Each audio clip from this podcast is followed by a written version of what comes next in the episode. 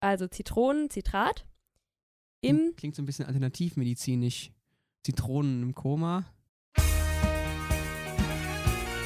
Situs Inversus. Der Vorklinik-Podcast.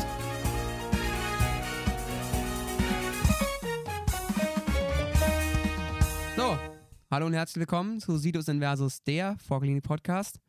Heute hier mit Tim und zu mir, mit mir. Hi, ich bin Leo. Hi. Ähm, Tim. Hallöchen zu mir die hier. dritte Folge von unserer Stoffwechselreihe. Cool, dass ihr noch da seid oder wieder da seid oder neu eingeschaltet habt, was auch immer.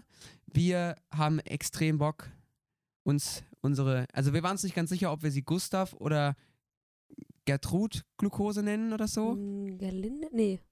Ich weiß es auch Gundrun, nicht. wie auch immer, wie, wer auch immer euer Lieblingsname ist, wir verfolgen unsere Glucose weiter. Letzte Folge ging es ja schon darum, dass wir die Glucose kleingestückelt haben, bis am Ende nur noch Pyruvat übrig war während der Glykolyse. Dabei haben wir schon so ein bisschen Energie gewonnen, aber jetzt so effizienzmäßig ist schon ein bisschen mager. Ja, so zwei ATP aus einem Glucose ist bis jetzt zwar nicht, schon mal nicht schlecht, aber ausbaufähig. Denn wenn man Glucose abbaut, in der anaeroben Glykolyse, die ja schon mal angeklungen ist, dann kommen ja am Ende zwei Laktat bei raus. Und wenn man da jetzt mal einen Strich drunter zieht, dann hat man 200 Kilojoule pro Mol quasi freigesetzt. Klingt schon mal gar nicht schlecht. Wenn wir jetzt aber Pyruvat weiter verstoffwechseln in dem oxidativen Abbau, der die nächsten zwei Folgen füllen soll, landen wir, wenn wir Glucose dann weiter zu CO2 und Wasser zerlegen, tatsächlich bei 2900 Kilojoule pro Mol, was quasi fast das 14-fache ist. Mehr als das 14-fache. 14-fache sogar. Ja. Deswegen, ne, wir sind ja effizienzgedrillt hier und möchten uns mit den 200 nicht zufrieden geben. Und deswegen geht es jetzt ab die Luzi in den, finde ich, spannendsten, aber auch wichtigsten Stoffwechselweg im Abbau von was auch immer, dem Zitratzyklus. Genau. Geil. Also, was wir uns ja letzte Folge schon angeschaut haben oder angehört oder was auch immer, ist, dass die Glykolyse im Zytosol stattfindet. Der Zitratzyklus jetzt aber im Mitochondrien. Und ähm, ich habe darauf verstanden, dass es hier reinkommt mit in die Folge. Wir kennen ja alle noch aus der Bio diesen einen Satz, den sich wirklich jeder gemerkt hat, selbst Uhu. Leute, die gar keinen Bock auf Bio hatten, und zwar das Mitochondrien. Sind die Kraftwerke der Zelle. Yes. Und das ist natürlich genau der Fall. Das heißt, im, in dem Mitochondrium, dort findet dann Sorry, Tim. Also, wenn, wenn ihr sein Gesicht sehen könntet. Ja. Also, nicht gut. ich, ich bringe einfach, ich bin einfach da, um das Niveau so ein bisschen nochmal zu senken, dass wir alle nicht so ein bisschen. Ja. Also, wie kommt Tim das Ganze? in seinem. äh, Wie, wie, wie ist das nochmal? Nein, das ist jetzt nicht für. Ach, Leo. Doch. Ich Moritz war- weiße Hose wurde auch schon angezeigt. Na gut, ich war heute sehr, also man muss sagen, ich war heute sehr müde beim Aufstehen, Aber auch weil wir gestern motiviert. schon aufgenommen haben, aber auch motiviert. Ich habe einfach sowas aus dem Schrank gegriffen und ich habe ja. vor nicht allzu langer Zeit so einen Jogsuit gekauft und das ist voll cool. Das ist wie so ein Jogginganzug, bloß dass der aussieht wie ein Anzug, aber es ist genauso bequem wie so ein Jogginganzug. Ja, Tim ist auf jeden Fall heute die Sexbombe von uns allen. Schon, schon schick Okay. auf jeden Fall. Ach, Gut, Leute. zurück zum Thema. Zytosol, Ja. wie kommen wir jetzt oder wie kommt das, ähm, das Pyruvat, was aus der Glykolyse entstanden ist, wie kommt das jetzt in die Mitochondrien rein? Dafür gibt es einen Symporter und zwar in Symport mit Protonen ähm, kommt das Ganze jetzt in die Mitochondrien-Matrix. Und da geht es jetzt weiter und zwar nicht direkt in den Zitratzyklus, sondern es gibt noch so einen Zwischenschritt und zwar die Pyruvat-Dehydrogenase. Gefühlt so ein bisschen das Schreckgespenst da drin. Wenn man das aber mal wirklich durchdekliniert, einmal in Ruhe durchgeht, dann ist das alles nicht so wild. Also, Pyruvat ist ja ein C3-Körper. Wir haben die, Glu die Glucose, also den C6-Körper, geteilt, mehr oder weniger, also in der Mitte geteilt und mit vielen komplizierten Schritten, die wir alle schon kennen, in Pyruvat. So, und das wird jetzt durch die Pyruvat-Dehydrogenase, die PDH, zu Acetyl-CoA dekarboxyliert. Acetyl-CoA ist ein C2-Körper und diese Reaktion, die wird jetzt eben entweder als dehydrierende oder als oxidative Dekarboxylierung bezeichnet. Das erste ist jetzt eine genauere Bezeichnung, also Pyruvat, ähm, dem Pyruvat wird eigentlich ein Wasserstoff entzogen, deswegen dehydrierend. Aber im Prinzip auch relativ wuppig, denke ich, wie man das nennt. PDH ist aber nicht nur ein, ja, nicht nur ein Enzym, sondern ist ein Multi-Enzym-Komplex. Ganz genau genommen ist nur das erste, heißt dann PDH, aber das ist eigentlich irrelevant. Also die Pyruvate-Hydrogenase ist der Schritt, der vor Genau. dem Zitratzyklus Das kann man steht. jetzt sehr komplizieren. Da darf man nicht verzweifeln. Da kommen jetzt sehr viele Untereinheiten, Kofaktoren, bla bla bla. Aber eigentlich ist vieles eher Spezialwissen und nice to know, wenn man so ein bisschen flexen will. Aber ist eigentlich nicht nötig. Genau, also oder es, so, um es ein bisschen zu verstehen, aber Genau. genau. Also wir brechen es jetzt mal so weit runter, dass man es versteht und alles hat, was man braucht. Genau. Also es, vielleicht kann man das auch so ein bisschen als Prototyp äh, begreifen, wie so ein Enzymkomplex funktionieren kann. Letztendlich ist die Pyruvat-Dehydrogenase aufgebaut aus vier Komponenten. Die werden bezeichnet als E1, E2, E3 und leider nicht E4, sondern E3BP, was steht für E3 Binding Protein. An diese vier Komponenten, die liegen halt dann so zusammen und bilden einen Komplex, Daran sind noch Kofaktoren angeschlossen. Die meisten Enzyme brauchen ja irgendwie noch was anderes dazu, was nicht so direkt Teil des Proteingerüsts ist ähm, von dem Enzym selbst. Und das braucht die Pyruvat-Dehydrogenase auch.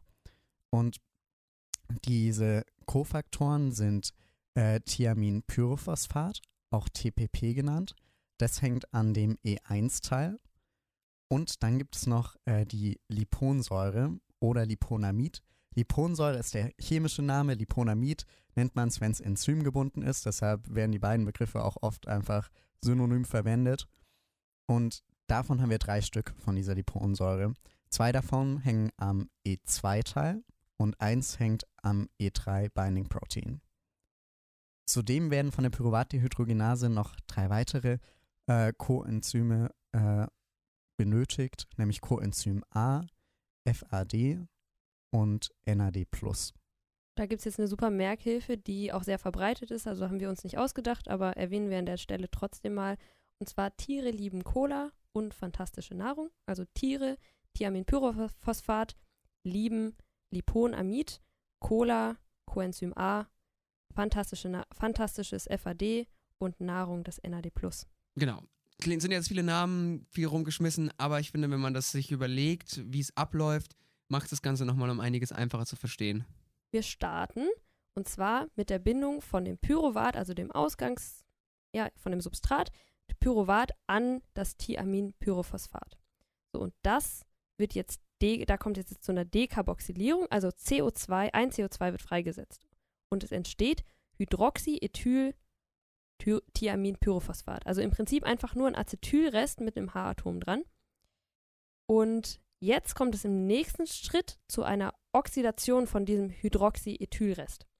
Und dabei wird der jetzt übertragen von dem Thiaminpyrophosphat, das ist ja einfach nur ein Kofaktor, auf die Liponsäure, also auf den nächsten Kofaktor.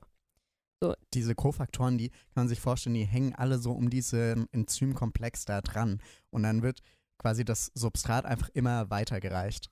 Genau, also ich habe auch in der Recherche oder in der Vorbereitung für die Folge, auf, wenn man auf Google einfach mal diesen PDH ähm, anschaut, das sind wie so, kann man sich vorstellen, wie so drei Blobs. So E1 ist ein Blob und E2 und E3 auch und dann wird es immer so weitergereicht.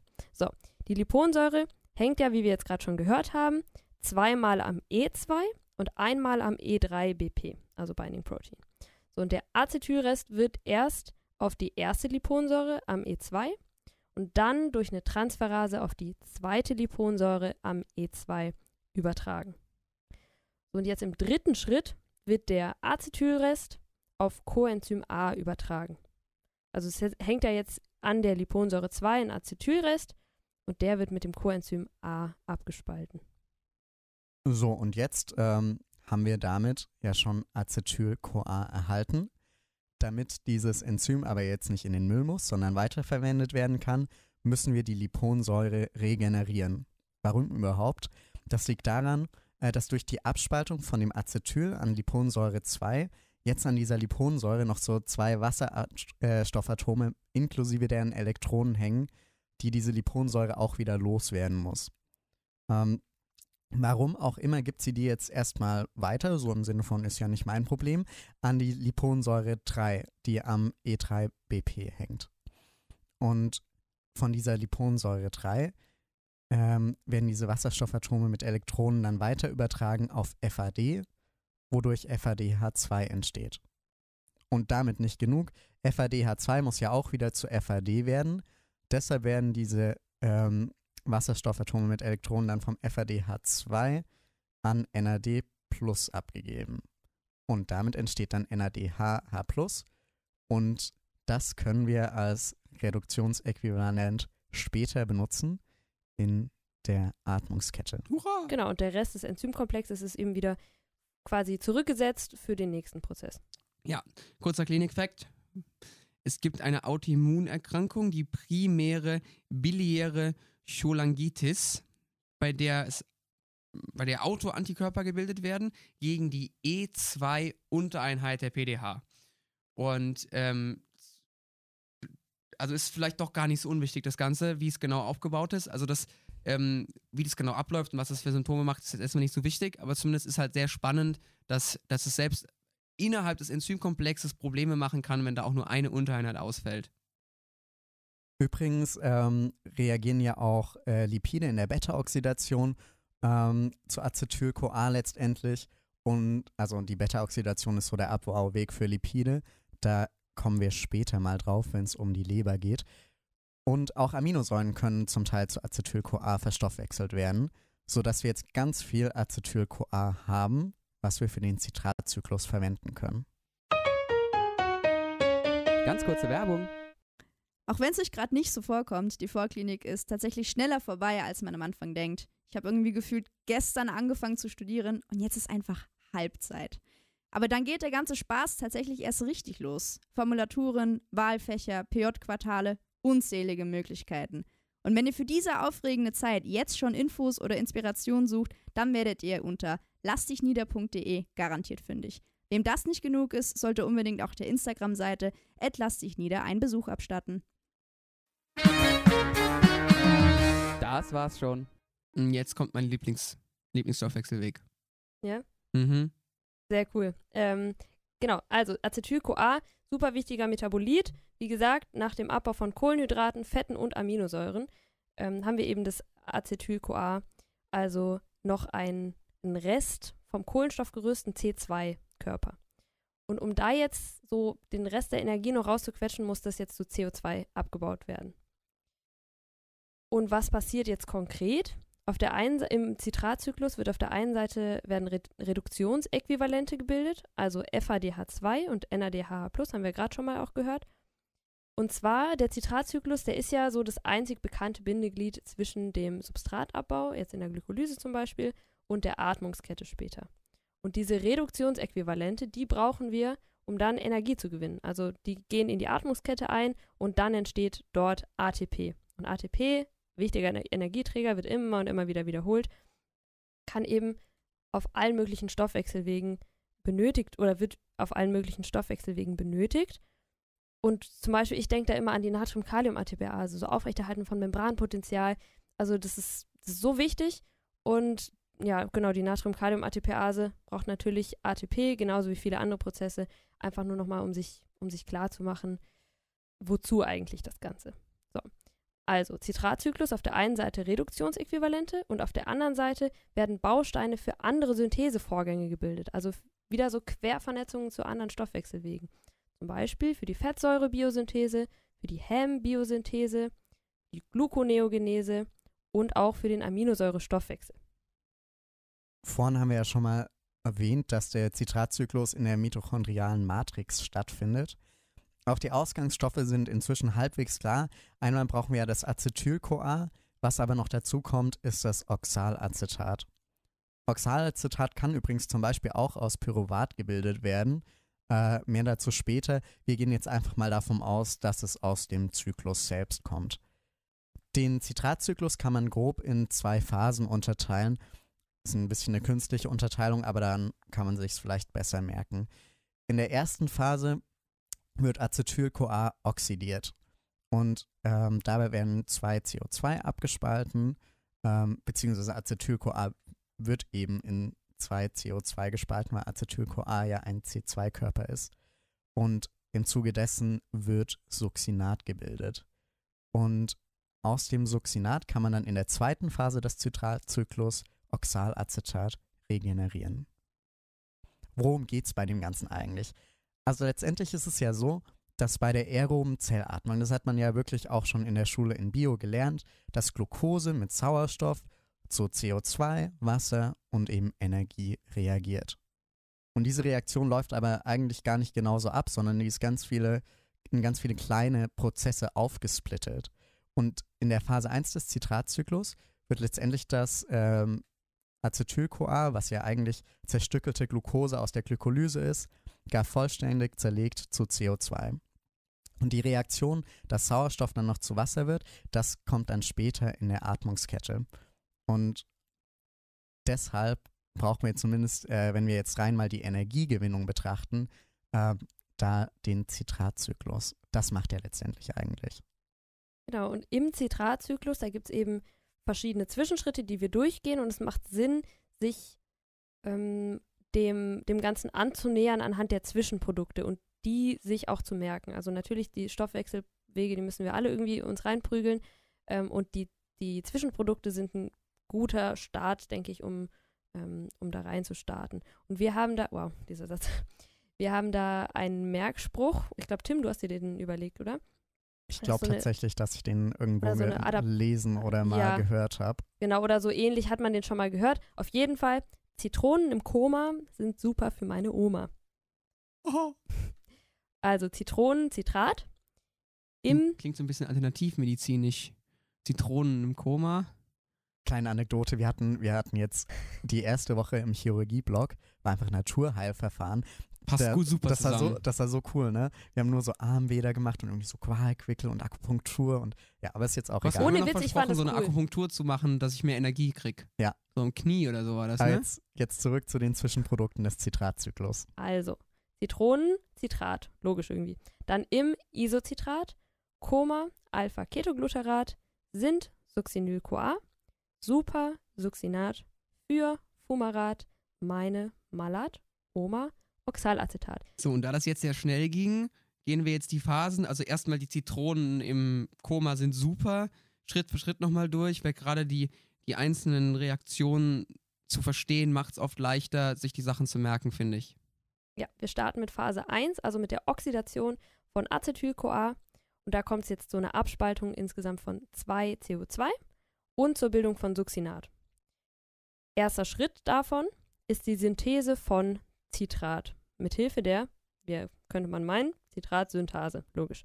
Also Oxita Oxalacetat und das Acetyl-CoA, die werden, ähm, die reagieren zu Citrat und das Coenzym A, also das CoA, wird freigesetzt. Im nächsten Schritt wird jetzt Citrat isomerisiert mithilfe der Akonitase. So, warum heißt die jetzt so? Da gibt es einen Zwischenschritt, also Citrat wird zu Cis-Aconitat und dann wird das zu Isocitrat. So, also der dritte Schritt in dem Fall wäre jetzt eine oxidative Dekarboxylierung von Isocitrat. Was bedeutet das? Klingt jetzt erstmal irgendwie kompliziert. Oxidativ heißt einfach, da wird ein H-Atom weggenommen und dekarboxyliert heißt, wird noch ein C weggenommen. Funktioniert ja genauso wie, der, wie die Pyruvat-Dehydrogenase. Ist der gleiche Komplex, nur für ein anderes Stöffelchen. Genau, Dehydrogenase kommt ganz häufig vor, ganz wichtig. Ähm, und das Isocitrat wird jetzt zum Alpha-Ketogluterat. Was entsteht? NADHH+. Ich habe ja gesagt, es wird ein H rausgeschmissen und CO2 wird freigesetzt. Das ist dieser Prozess der Dekarboxylierung. Dann haben wir übrigens noch, noch kurz dazu, ich, ich bin mir nicht sicher, wie es bei der Isocitrat-Dehydrogenase ist. Wir kommen auf jeden Fall später nochmal auf einen Schritt, wo es tatsächlich auch fast exakt dasselbe Enzym ist. Ähm, ich glaube, die Isocitrat-Dehydrogenase ist ein bisschen anders aufgebaut als die PDA. Aber da bin ich mir gerade nicht sicher. Egal. Der nächste Schritt ist auf jeden Fall die oxidative Dekarboxylierung von dem Alpha-Ketogluterat, was wir jetzt bekommen haben. Das heißt, ähm, wir haben hier die Alpha-Ketogluterat-Dehydrogenase und die ist tatsächlich eben auch so ein Multienzymkomplex, genau wie die Pyruvat-Dehydrogenase. Ah ja, das ist, das ist die, Genau, die ich meinte. Genau, das die war meintest du nämlich. Das ist auch der gleiche Reaktionsmechanismus wie bei der Pyruvat-Dehydrogenase. Das heißt, wir brauchen auch die gleichen Kofaktoren. Und was waren die Kofaktoren? Tiere lieben Cola und fantastische Nahrung. Genau, also TPP, Liponsäure, CoA, FAD und NAD+. Und was macht diese Alpha-Ketogluterat-Dehydrogenase? Naja, die äh, spaltet einmal wieder CO2 ab, ist ja eine oxidative Ge- Dekarboxylierung und außerdem entsteht NADH NADH+. Und Alpha-Ketogluterat wird in dem Schritt zu Succinyl-CoA. Im nächsten Schritt müssen wir dieses CoA, was wir jetzt blöderweise daran gepappt haben, wieder abspalten. Und das macht die Succinyl-CoA-Synthetase. Bisschen blöder Name, weil eigentlich wollen wir ja Succinyl-CoA hier gar nicht synthetisieren, sondern in Succinat und CoA spalten. Aber diese Enzyme sind halt zum Teil auch nach den Rückreaktionen benannt. Also ist ja alles irgendwie reversibel, deshalb heißt die eben so. Succinyl-CoA wird in diesem Schritt auf jeden Fall gespalten in Succinat und Coenzym A.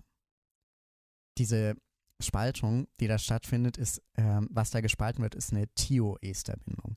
So nennt man einfach die Bindung zwischen Succinat und CoA. So eine Bindung enthält viel Energie und diese Energie wird jetzt eben freigesetzt und genutzt, um GDP zu phosphorylieren. Dadurch wird energiereiches GTP gebildet und wenn man so Phosphat daran pappt, das nennt man Substratkettenphosphorylierung. Dieses GTP kann übrigens dank der Nukleosid-Diphosphatkinase, so heißt so ein Enzym, ähm, kann die ihr dieses GTP sein Phosphat auf ADP übertragen, sodass es quasi äquivalent zu ATP betrachtet wird. Also wenn GTP entsteht, ist es genauso gut wie wenn ATP entsteht. Genau. Ähm, also das heißt, wir fassen zusammen, es ist ziemlich viel abgegangen. Wir haben zwei NADH plus H plus gebildet. Super. Wir haben ein GTP gebildet, noch viel superer. Und wir haben zwei CO2 abgespalten. Ähm, netto ist also das Acetat vom Anfang jetzt quasi in CO2 zerlegt. Das kann wegdiffundieren und können wir aushusten. Das kommt weg. Subi. Und das heißt, jetzt kommen wir zur für meine Oma. Mhm. Wir sind da gerade so ein bisschen ähm, schnell drüber hinweggegangen. Also das, das NADH Plus, für alle, die da jetzt sich vielleicht dran aufgehangen haben, das wird ja nicht komplett neu gebildet, sondern das NAD Plus, das besteht ja vorher schon. Ja, okay. Und es wird einfach ein H dran gehängt und deswegen heißt es dann NADH Plus und enthält dann Genau. quasi so das Energieäquivalent. Genau, wir haben ja bei Redoxreaktionen immer zwei Partner, einer der Elektronen abgibt und einer der aufnimmt. Und das NAD Plus ist eben das, was die Elektronen aufnimmt. Ja, genau, das war mir nur kurz wichtig, dass wir das ähm, nochmal einmal aufgreifen. Jetzt geht es aber weiter in die Phase 2. Und zwar die Regeneration von Oxalacetat.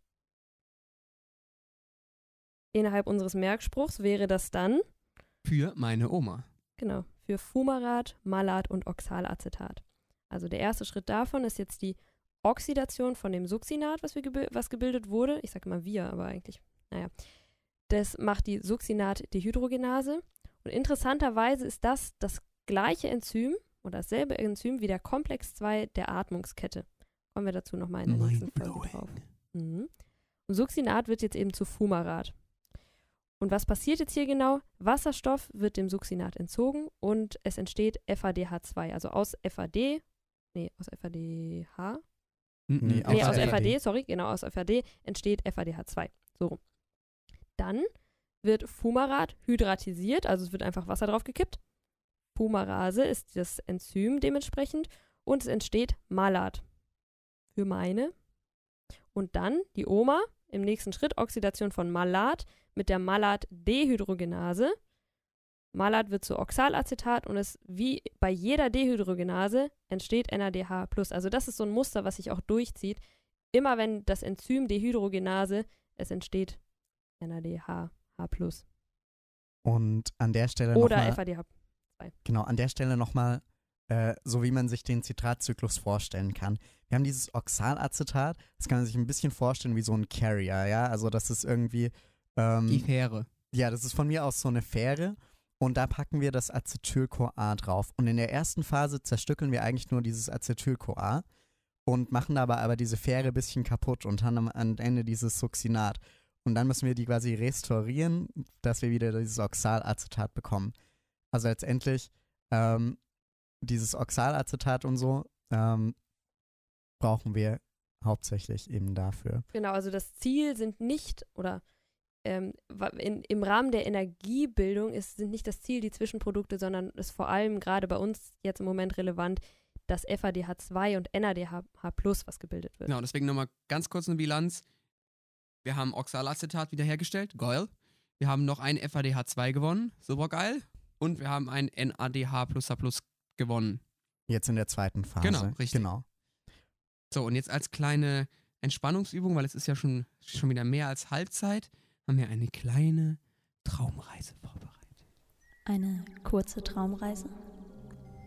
Ihr sitzt in der Mensa. Gegenüber von euch telefoniert ein junger, dynamischer Typ im Polohemd mit seinen zwei Stakeholdern und informiert sie über die Jahresbilanz seines Ein-Personen-Startups.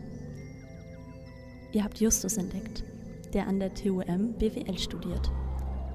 Auf dem Weg zur Toilette begegnet ihr euch und unterhaltet euch eigentlich echt ganz nett, bis er fragt. Und? Wie steht's mit deiner Bilanz? Naja, sagt ihr. Also beim Zitratzyklus sieht das folgendermaßen aus. Und Tim, was haben wir bis jetzt alles erreicht? Ja, also jetzt wachen wir mal aus unserem Tiefschlaf wieder auf und schauen uns jetzt die Energiebilanz des Zitratzyklus an. Was haben wir gemacht? Wir haben jetzt insgesamt drei NADH-H+ gebildet, nämlich mit der Isocitratdehydrogenase, der Alpha-Ketogluteratdehydrogenase und der Malat-Dehydrogenase. Und dann haben wir noch ein FADH2 gebildet, nämlich mit der Succinat-Dehydrogenase. Und dem aufmerksamen Zuhörer wird aufgefallen sein, dass die Dehydrogenase etwas mit der Bildung von Reduktionsäquivalenten zu tun hat. Aha! Habe ich eigentlich vorher auch schon gesagt, aber trotzdem nochmal zur Wiederholung, weil es so schön ist. Die Dehydro Dehydrogenasen oxidieren ihr Substrat durch eine Abspaltung von Wasserstoffanionen. Die Elektronen und der Wasserstoff werden eben auf Kofaktoren, also das NAD und das FAD, übertragen. Es entsteht NADH oder FADH2, die eben Reduktionsäquivalente heißen und genau bei diesen Dehydrogenasen eben vorkommen. Wie wir in der nächsten Folge herausfinden werden, nutzen wir die Reduktionsäquivalente dann in der Atmungskette. Ganz grob entstehen dann dabei pro NADH H 2,5 ATP und pro FADH2 ungefähr 1,5 ATP. Für die unter euch, die es ganz genau wissen wollen, man ist sich nicht so ganz hundertprozentig einig, aber es sind wohl eher 2,7 ATP pro NADH und 1,6 pro FADH2. Aber das ist jetzt wirklich maximales Spezialwissen. Ja, alles und für das ist wahrscheinlich, wahrscheinlich genau das, was hängen bleibt, weil man also manchmal die unnötigsten Ja, ist ja, ist, ist ja gut. Wir haben ja außerdem haben wir im Zitratzyklus ja noch das GTP gebildet und ähm, haben jetzt damit insgesamt pro Molekül Acetyl-CoA, wenn man das mal alles zusammenrechnet, 10 ATP gebildet. Neun davon in der Atmungskette. Und dieser Zitratzyklus, der wird ja pro Molekül Glucose zweimal durchlaufen, weil ja aus einer Glucose zweimal Pyruvat wird. Und deshalb bringt mir uns das Ganze in, insgesamt nach Atmungskette pro Molekül Glucose ca. 20 ATP. Genau. Und super geil Stoffwechselweg. Ich liebe es. Aber wie vorher schon, kein Stoffwechselweg ohne Regulation. Und auch hier müssen wir ein bisschen arbeiten, dass es auch in die Richtung läuft, die wir es gerade brauchen. Spannend beim Zitratzyklus ist, dass es jetzt eben, eben hier nicht wie in, oder anders als in anderen Stoffwechselwegen kein Schlüsselenzym gibt. Also es gibt nicht ein Enzym, was man hängen, hem, äh, es gibt nicht ein Enzym, was man hemmen kann und dann läuft der ganze Zyklus nicht ab, sondern es werden immer nur einzelne Reaktionen beziehungsweise verschiedene Enzyme im Zyklus allosterisch reguliert. Aber es ist ja so, dass der, der läuft ja eigentlich immer ab. Es ist nur die Frage, in welche Richtung er läuft. Es, es gibt ja keine Stoffwechsellage, wo er nicht läuft. Das kommt ja nachher noch so, weil der ist ja Alles läuft immer ab. Es ist alles in einem Ja. ständigen Fluss. Ah, Oh okay, jetzt Gott. kommen wir in philosophische Ich wollte gerade Fragen. sagen, ja. Naja, es ist auf jeden Fall so, dass wir, wie schon vorher gesagt, im Zitratzyklus ja nicht nur die Energieäquivalente brauchen, sondern auch andere Stoffwechselprozesse und deswegen ähm, brauchen wir einfach immer, dass die Prozesse ablaufen können.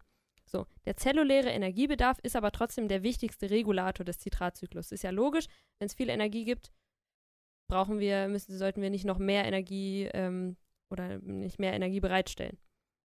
So, noch vor Beginn wird das Ganze durch eine Regulation der PDH beeinflusst. Also das, was wir am Anfang besprochen haben, diese Pyruvat-Dehydrogenase, diesen Enzymkomplex, der wird jetzt reguliert. Und abgesehen davon werden eben auch viele verschiedene Enzyme im Zitratzyklus reguliert. Und wir stellen uns jetzt einfach die Grundprinzipien bzw. Faktoren vor, die in dieser Regulation wichtig sind. Ähm, wenn ihr das wirklich ganz genau wissen wollt, müsst ihr das nochmal nachschauen. Die regulierten Enzyme, ähm, sagt euch Sumia dann gleich nochmal. Und pro Enzym unterscheidet es sich so ein bisschen, was genau ähm, eben bei diesem spezifischen Enzym die Regulation macht. Aber ich habe es genauso gelernt und es ist erstaunlich, was, wie hoch die Trefferquote ist, wenn man nur mit den Grundprinzipien und den Enzymen die Fragen beantwortet, kriegt man echt eine massiv hohe Punktzahl. Und Genau. auch gerade in der mündlichen reicht es vollkommen. Und ihr könnt euch, genau, und es ist logisch und ihr könnt es euch leichter merken. Deshalb, die Grundprinzipien der Regulation sind erstens die Substratkonzentration. Ich meine, wenn wir viele Substrate haben, dann wird dieser Zyklus eben aktiviert. Wenn wir also zum Beispiel viel Acetyl-CoA haben oder viel NAD plus oder viel FAD, dann aktiviert der Zitratzyklus. Ab die Uschi. Außerdem ein zweiter Faktor ist die Produktakkumulation. Also das, was am Ende rauskommt, zum Beispiel NADHH plus oder FADH2, wenn davon schon ganz viel da ist, dann wird der Zitratzyklus eher gehemmt. Und die, der dritte Faktor ist der Energiestatus der Zelle. Wenn wir viel ATP haben, bedeutet das, dass wir viel Energie in der Zelle haben. Der Zitratzyklus dient ja vor allem auch der Energiegewinnung, deshalb wird er dann gehemmt. Wenn wir dagegen eine hohe ADP-Konzentration haben, also mit D, Adenosin-Diphosphat, haben wir weniger Energie in der Zelle, der Zitratzyklus wird also aktiviert. Und was noch da reinspielt, ist eine hohe Calciumkonzentration. Weil viel Calcium, beziehungsweise Calcium aktiviert allgemein viele Vorgänge, die Energie verbrauchen. Habt ihr vielleicht auch schon in der Muskelphysiologie-Folge gehört. Ähm, und deshalb ist es ja sinnvoll, wenn Calcium Vorgänge aktiviert, die Energie verbrauchen, dass Calcium auch den Zitratzyklus in Schwung bringt, damit dann eben auch Energie für diese Prozesse vorhanden ist. So, die regulierten Enzyme. Achso, habe ich dich unterbrochen. Sorry. Die regulierten Enzyme sind jetzt einmal die Zitratsynthase, die Isocitrat-Dehydrogenase, die Alpha-Ketogluterat-Dehydrogenase und die Succinat-Dehydrogenase. Also der erste Schritt, also äh, der, der erste Zitratzyklus-Schritt und dann eben dreimal Dehydrogenasen. Das absolut Allercoolste am Zitratzyklus ist, er ist nicht nur für die Kohlenhydrate da. Und deswegen finde ich ihn so geil. Der kann alles. Das stimmt. Weitere Funktionen des Zitratzyklus gibt es nämlich auch. Und zwar hat der allgemeine zentrale Stellung im Stoffwechsel und wird deshalb liebevoll als amphiboles Zentrum bezeichnet. Oh.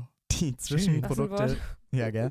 Die Zwischenprodukte des Zitratzyklus werden äh, nämlich in vielen anderen Stoffwechselwegen auch verwendet. Und wir zeigen euch da mal so ein paar Beispiele auf. Oxalacetat kann zum Beispiel auch für die Gluconeogenese, also die Neubildung von Glucose, verwendet werden.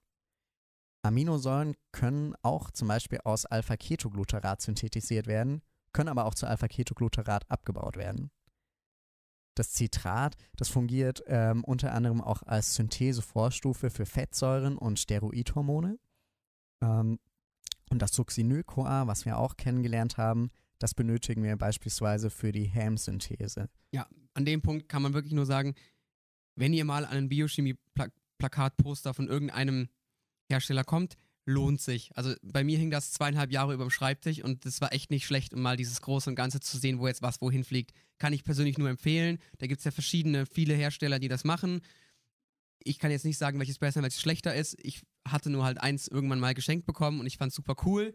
Kann man nur empfehlen, weil das halt dann so ein bisschen diesen, diesen Überblick gibt. Und wenn man es einmal gerafft hat, ist es so satisfying, wenn es auf einmal alles Sinn ergibt. Oh, Ja. Schön.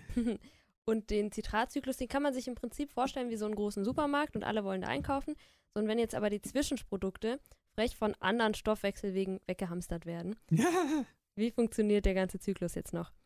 Ähm, also diese Zwischenprodukte werden durch sogenannte anaplerotische Reaktionen aufgefüllt, also einfach auffüllende Reaktionen. Und zwar einmal, da gibt es drei verschiedene. Und zwar einmal die Pyruvat-Carboxylase. Da kommt es bei einer, zu einer Reaktion von Pyruvat, CO2 und ATP und es entsteht Oxalacetat und eben ADP und Phosphat. Das Malat kann wieder aufgefüllt werden mithilfe des Malat-Enzyms, also auch wieder Pyruvat, CO2, diesmal aber NADPHH+, und es entsteht eben Malat und NADP+. Und das Alpha-Ketogluterat kann mithilfe der Glutamat-Dehydrogenase aufgefüllt werden. Also Glutamat zusammen mit NAD+, wird zu Alpha-Ketogluterat, NH3, also Ammonium, Ammoniak. Ammoniak und NADHH+. Genau. Also nochmal zusammenfassend. Pyruvat aus der Glykolyse der letzten zwei Folgen wird mit Hilfe des Pyruvat-Dehydrogenase-Komplexes zu Acetyl-CoA dekarboxyliert. Die PDH hat fünf Kofaktoren, und zwar Tiere lieben Cola und fantastische Nahrung, also Thiamin-Pyrophosphat, Liponsäure, Coenzym A, FAD und NAD+. Der Zitratzyklus ist ähm, ähm, das einzig bekannte Bindeglied zwischen dem Substratabbau, zum Beispiel in der Glykolyse oder von Fett oder wie auch immer, und der Atmungskette. Ähm, und ist für die Bildung von äh, Reduktionsäquivalenten zur ATP-Gewinnung essentiell. Zusätzlich ähm, hat er eine zentrale Rolle in vielen anderen Stoffwechseln wegen. Die Intermediate des Citratzyklus äh, merkt man sich am besten mit Zitronen im Koma sind super für meine Oma. Ich liebe den Zitratzyklus und ich würde mich sehr, sehr freuen, wenn ihr uns auf der Vorklinik Podcast auf Instagram mal schreibt, was euer Lieblingsstoffwechselweg ist. Ja, also vielleicht können wir da auch mal eine Abstimmung machen, liebes PR-Team. Ich fände es super witzig. Denn ihr findet auf unserer Ins äh, Instagram-Seite nicht nur witzige, witzige Videos und Abstimmungsmöglichkeiten, sondern auch MC-Fragen, Merksprüche und vieles, vieles mehr auch über Kritik, Feedback und sonstiges würden wir uns freuen, weil wir machen es ja nicht, nicht nur für uns, sondern wir machen es, weil halt eben viele Leute uns auch schon geschrieben haben, dass sie davon profitieren. Und deswegen schreibt uns mal zurück, was euer Lieblingsstoffwechselweg ist. Was uns auch total hilft, genau. Bewertet genau, ich, uns. Genau, bewertet uns gerne. Ihr könnt auf Spotify Sterne verteilen. Und ihr könnt auch, falls ihr Apple Podcasts benutzt, einen Kommentar schreiben. Und ja, schreibt Deswegen, uns. das war zum Sonntag. Gute Nacht, liebe Freunde. Bis zum nächsten Mal. Bis zum nächsten Mal. Tschüss. Tschüss.